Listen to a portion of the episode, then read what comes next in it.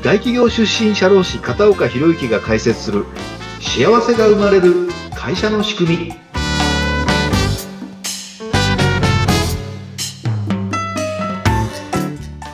こんにちは。社会保険労務士の片岡博之です。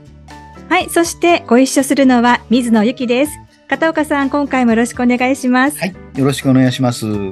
さて前回まではえ採用面接について、たくさんのお話いただいてきましたが、今回からはどんなお話がいただけますか？はい。もう少し経つと、まあ4月になって新入社員を迎える時期になりましたので、まああの、メンタル不調者を出さないためにどうしたらいいか、あの、新入社員がね、こんなはずじゃなかった、あるいはその仕事、あの、環境がガラッと変わって、メンタル不調になって入ったはいいけど、すぐに休職してしまうなんてことがないように、まあ、はい、これから4回に分けてですね、メンタルヘルス不調者を出さないために、に、もし出てしまったらどうしたらいいのかっていうようなことをね、お話ししていきたいと思います。で、今日は中小企業においてメンタル不調者発生防止のために社長がやるべきこと、あの、人事担当じゃなくて社長がやるべきことについて話をさせていただきたいと思います。はい。じゃあ4回にわたって、このメンタルヘルスの不調者を出さないための方法ということで、今日はその中から、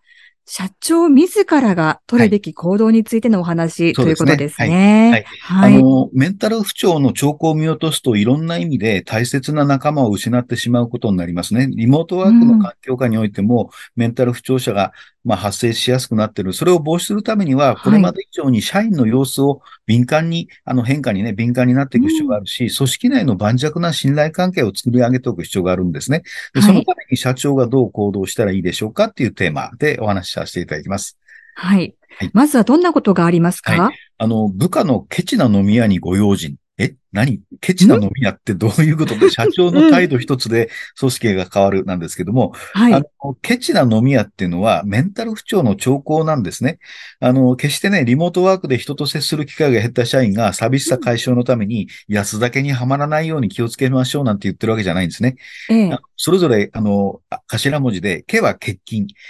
地は遅刻、相対、なは泣き言、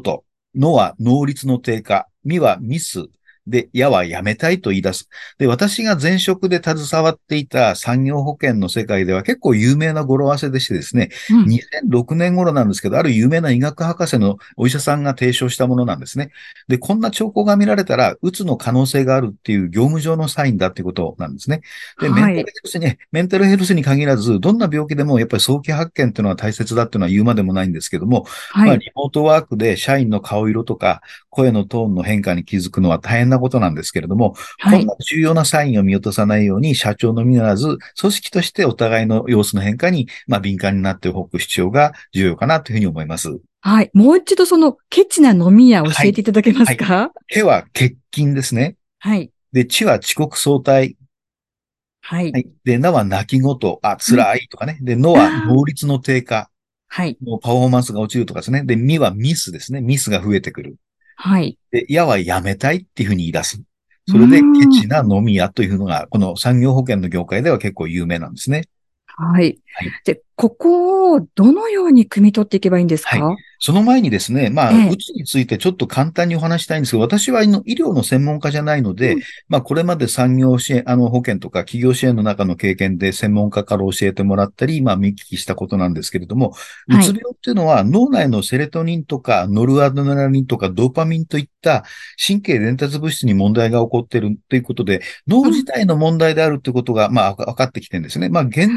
きりと原因はまた分かってないんですけども、で、そのストレスっていうのも一つの原因であるというふうにあの、言われてるっていうのは皆さん、あの、ご存知の通りだと思うんですね。はい。で、うつがひどいときは自分は何をやってもダメだとか、マイナス評価しすぎる、あの、微小妄想とかですね、うん、あの、騎士燃料、まあ、自殺願望ですね。ね、そういったことが出てくることがあります。はい、で、この、まあ、あの、騎士燃料、まあ、自殺願望っていうのは少し良くなってきた回復期に、あの、出やすいと言われてまして、はい、やる気が出ないどん底の状態では死にに行く気さえ起きないんですね。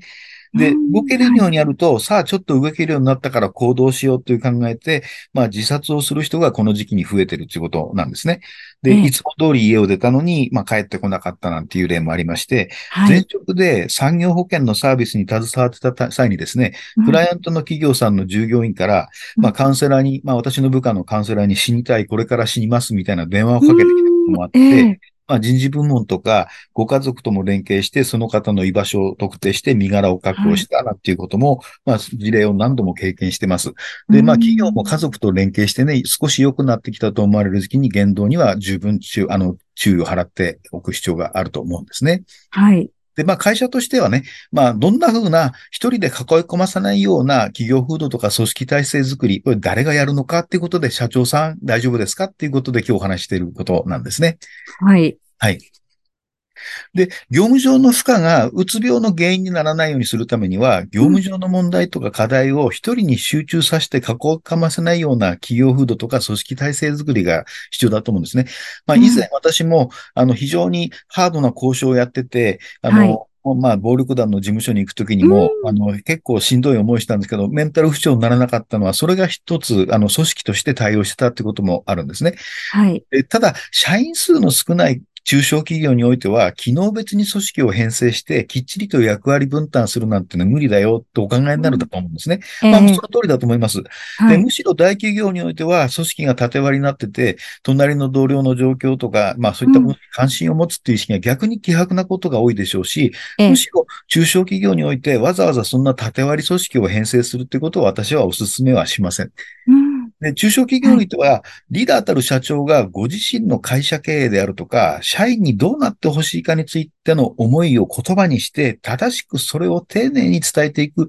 それに尽きるんじゃないかと思うんですね。うん、社長自らがこう語りかけていくっていうことですね。はい。はい、で、まあ、社長が会社の売上とか利益にしか興味がなくって、社員の成長や幸せに全く興味がないってことでは、まあ、社員もお客様も離反してしまうでしょうし、うその会社はまあ衰退の一途をたどることになりますので、うん、前提としては社長が社員一人一人に関心を持って、社員が幸せになって、この、まあ、番組のね、あの、幸せが生まれる会社の、あの、っていう、あの、中身なので、はい、まあ、お客さんが喜んで、社員が幸せになってお客さんが喜んで、そして会社を成長、反映させたいっていう、まあ、社長が、あの、会社を創業したとき、または社長業を引き継いだときのことを思い返して、うん。はい、何のために経営しているのかってことをしっかり振り返っていただくことから始めるのがいいんじゃないかなっていうふうに思いますね。はい。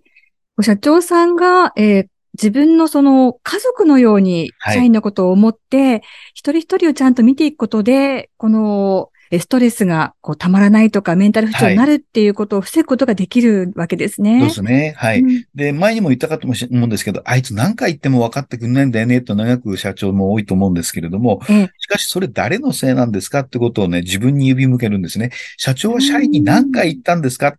伝わらないんだったら伝えるまで何度でも言い続けるっていう努力してましたか？っていうことなんですね。で、大きなことを一度にドカって言うと、社員はお腹いっぱいになっちゃって、うん、ああと思いますので、はい、小さいことを気楽に気軽にね、何度も何度も言い続ける、これが大事じゃないかなと思うんですね。うんまさにこう、一緒に育てていく、そして自分も育っていくっていうのが、はい、そうだと思います。その感覚が大事ですよね、はい。はい。で、中小企業はもう社長自身が企業風土そのものだって自覚を持ってですね、メンタル不調者を生まないために、社員同士で業務負荷をシェアするために、この組織をどう運営していきたいのかとか、社長自身が社員の一人一人に関心を持って、自分自身の、しかも、あの、簡単な言葉でね、毎日毎日言い続けてみてはどうでしょうか。根気よく続けていくと、物理的に組織改変なんかしなくてもですね、いつの間にか社員の行動とか言動が変わってきて、お互いに協力し合って、まあ、あの、一人に業務負荷が集中しにくい企業風土とか組織体制に多分進化していくんじゃないかなと思うんですね。はい。こう、中小企業だからこそ、この規模だからこそ、メンタル不調者、それから、そうしたストレスを抱えている方を出しにくい風土というのを作りやすいっていうのもありますよね。はい、そうですね。社長が、まあ、リーダーなので、社長の態度一つ、うん、で、あの、ここでまたね、あの、語呂合わせなんですけども、ええ、焼き鳥リーダーですね。あの、飲み屋の次は、焼き鳥？飲み屋の次は焼き鳥かよっていうふうに思う、れると思うんですけども、ええ、まあ、これも有名な語呂合わせなんですけど、もともとね、人の持ってる特性というか、プライベートな事情とか業務の負荷など、うつの、うつの原因というのは様々なんですけども、ええ、企業や組織の、あの、だけの取り組みじゃなく、だけでは完全に、あの、防ぐことは難しいと思うんですけども、うん、職場のリーダー、社長がね、あの、一定の規模であれば、まあ、部門長とか、その、リプロジェクトリーダーなんかの態度も関係してくるんですけども、うんメンタル不調者を発生をせ少しでも防ぐために、あるいはメンバーのモチベーションアップして、まあ、あの、業績アップにつながりやすいために、まず、やですね。優しい。はい。で、気は厳しいですね。厳しい。で、とはとっつきやすい。とっつきやすい。はい。で、理は理性的ですね。理性的。はい。で、やってのメンバーに対する優しさ、これは単に甘いっていうことだけじゃなくて、心から相手を思う気持ちなんですね。うん。で、次の厳しいっていうのは組織目標とか生産性に対する、まあ厳しい姿勢、もちろん部下に対してだけ厳しいんじゃなくて、ええ。自分の行動、考え方に対しても厳しく律する必要があると思うんですね。はい。で、こん、あの、こん、とですね、次の、とっつきやすいっていうのは、とっつきやすく業務上のことも、業務外のことも何でも気軽に相談できる雰囲気をかみ、醸し出す態度。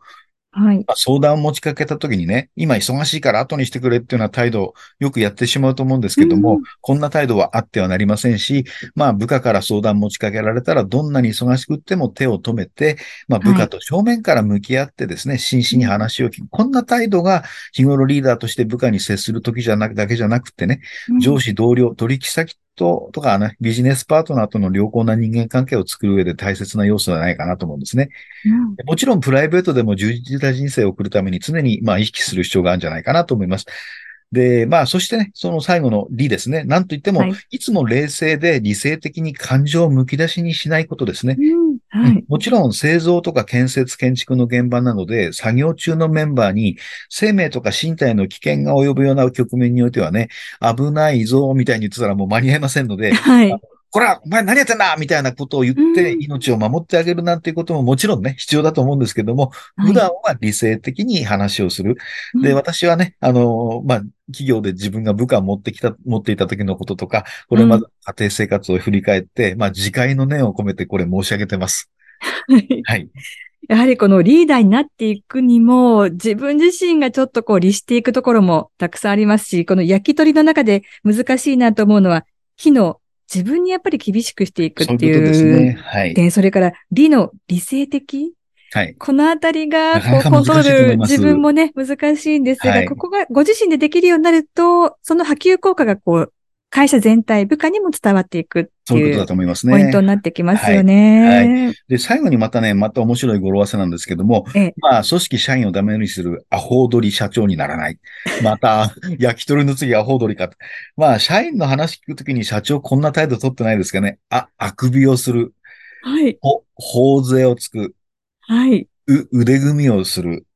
ええと、まあ、時計を気にする時間ですね。はい。で、理はリズムを刻む。まあ、貧乏ゆすりです。はい。それでアホ踊りですね。はいで、社長の思いを言葉にすることと、ケチな飲みや焼き鳥、アホ踊り、この3つの語呂合わせを意識していくことで、まあ少しはメンタル不調者の発生を防げんじゃないかなと思って今日お話しさせていただきました。はい。あの、今聞いたこのアホ踊りはい。なんですが、これ確かに自分が一生懸命何か伝えたいと思って話をしていて、はい。相手がこの一つでもされると、え、この人私のこと聞いてるんでしょうかっていうことになりますよね。そうですよね。うん。あの、社長さんご自身の信頼も失ってしまうという場面になってくるかと思うので、この語呂合わせ今日は皆さんぜひ覚えていただいて、まずはこのリーダーである社長ご自身が、またこうしたえ管理職の方も取り入れていただけるといいかもしれませんね。はいはいさあ今日はですね、この中小企業においてメンタル不調者、メンタル不調者発生防止のために社長が取るべき行動についてお伺いをしてきましたが、はいはい次回はどんなお話がいただけます次はかですね、残念なことにメンタル休職者が発生してしまったときに、どういった点に注意したらいいのっていうことを、まあ続けてお話しさせていただければなというふうに思います。はい、えー、注意点についてということで、皆様楽しみにお待ちいただければと思います。はい。さて、片岡さん、片岡さんへのご質問などはどうしたらいいですか？はいあの、この番組の問い合わせコーナーもありますし、私、Facebook、あの、えっと Twitter 等のインあの SNS もやってますので、そこにあの書き込んでいただければ、質問、ご要望、番組で取り上げてほしい内容なんかを書いていただければ、あの、極力お答えしたいと思いますので、ぜひ皆さん、あの、ご遠慮なく書き込んでください。よろしくお願いします。お待ちしております。はい、ぜひ皆さんご覧になってみてください。ということで、片岡さん、今回もどうもありがとうございました。はい、ありがとうございました。